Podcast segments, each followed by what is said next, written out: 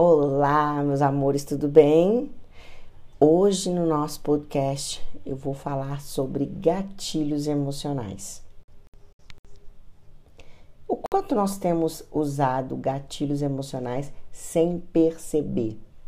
Primeiro, o que são gatilhos emocionais?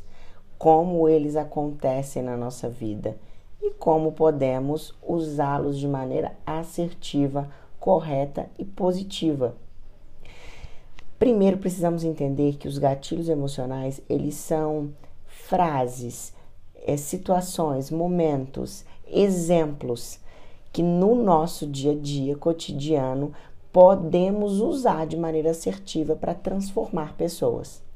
Os gatilhos emocionais, eles são muito utilizados uh, para vendas, como time de estratégia na área de marketing. Então, os gatilhos emocionais, eles são fáceis de ser utilizados, mas eles são difíceis de serem controlados.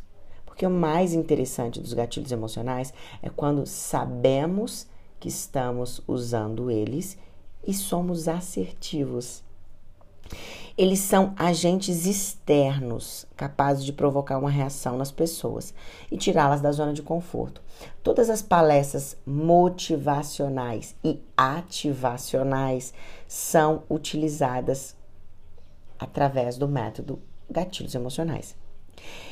Para tentar ser um pouco mais clara, eles são estímulos que agem diretamente no nosso cérebro, mas não tem nada a ver com hipnose, tá bom?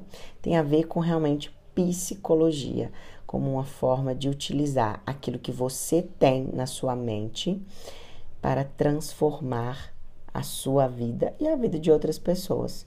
Vou dar aqui exemplo para vocês de sete gatilhos emocionais muito utilizados: escassez, urgência, antecipação, histórias, prova social, novidade e reciprocidade.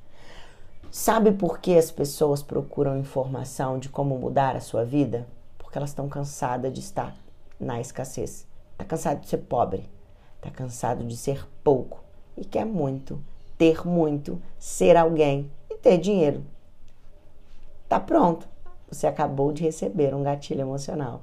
Gostou? Tá preparado? Porque nesse ano de 2022, aqui no podcast, vocês vão ver um mover na sua vida.